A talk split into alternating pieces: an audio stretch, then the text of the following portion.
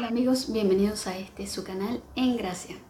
Hoy quiero compartir con ustedes las reflexiones del pasaje del Evangelio de este domingo. Este domingo leemos el Evangelio según San Marcos, capítulo 8, versículos del 27 al 35. Y en este pasaje del Evangelio vemos cómo Jesús se dirige con sus discípulos a Cesarea de Filipo y va preguntándoles a ellos quién cree la gente que es Él. Ninguna de las personas está de acuerdo en que Él sea el Mesías, el consagrado, el esperado del pueblo de Israel, el enviado de Dios. Solamente Pedro proclama su fe llamándolo Mesías y le dice, tú eres el Mesías. El Señor recibe esta respuesta y comienza a decirles a ellos que no hablen a los demás acerca de Él y comienza a explicarles cómo es la vida de ese Mesías, cómo es su vida, qué es lo que ellos pueden esperar.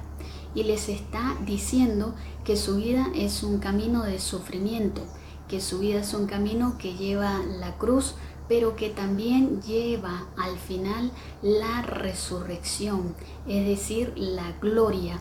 Pedro es como somos nosotros. Pedro no quiere aceptar ese camino de dificultad, ese camino de sufrimiento para su Señor. Él lo acaba de proclamar Mesías, ¿verdad? Y no desea que sufra. Entonces se lo lleva aparte y reprende al Señor. Pero Jesús lo reprende y le dice, ven detrás de mí, Satanás. Es decir, que Pedro en este momento está orando como una especie de tentador que lo tienta para tratar de disuadirlo de que ese no es su camino, de que su camino no debe llevar sufrimiento, de que su camino no debe llevar cruz, sino como diciendo que su camino debe ser más bien un camino fácil, un camino de manifestación de poder y que por ningún lado debe incluir el sufrimiento.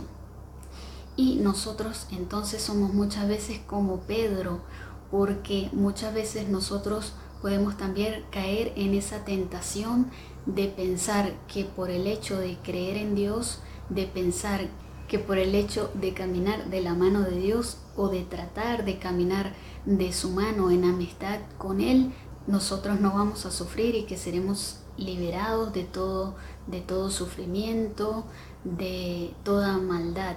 Y esto no es así.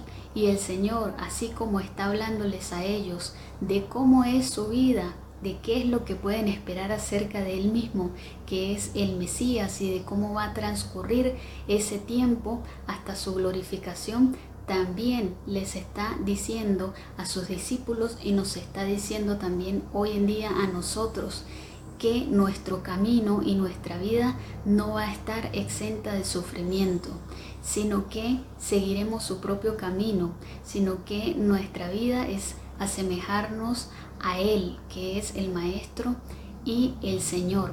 Por eso nos habla de negarnos a nosotros mismos, es decir, que nosotros estamos eh, supeditados a la voluntad de Dios, que en realidad no es que estemos haciendo nuestra propia voluntad, sino hacer lo que es la voluntad de Dios, lo que es bueno, lo que es recto, lo que es justo, lo que es santo es eh, esa negación a nosotros mismos. Y por otro lado, nos dice el Señor que aún en medio de ese sufrimiento que llevaremos en la vida, ¿verdad? Al final siempre está la resurrección y al final todo aquel que haya apostado por servirle a Dios, por seguir a Dios en sus caminos, por esforzarse por hacer su voluntad, va a obtener una recompensa y esa recompensa es de vida eterna, aun cuando la vida que llevemos en este mundo no sea una vida que a los ojos de los demás, a los ojos de la sociedad, sea una vida exitosa, sea una vida llena de éxito, según el parámetro normal o común de la gente que está lejos de Dios. Así que ánimo, sigamos perseverando en este camino y si nos hemos desviado, volvamos a Él porque es el único camino que nos lleva a la salvación.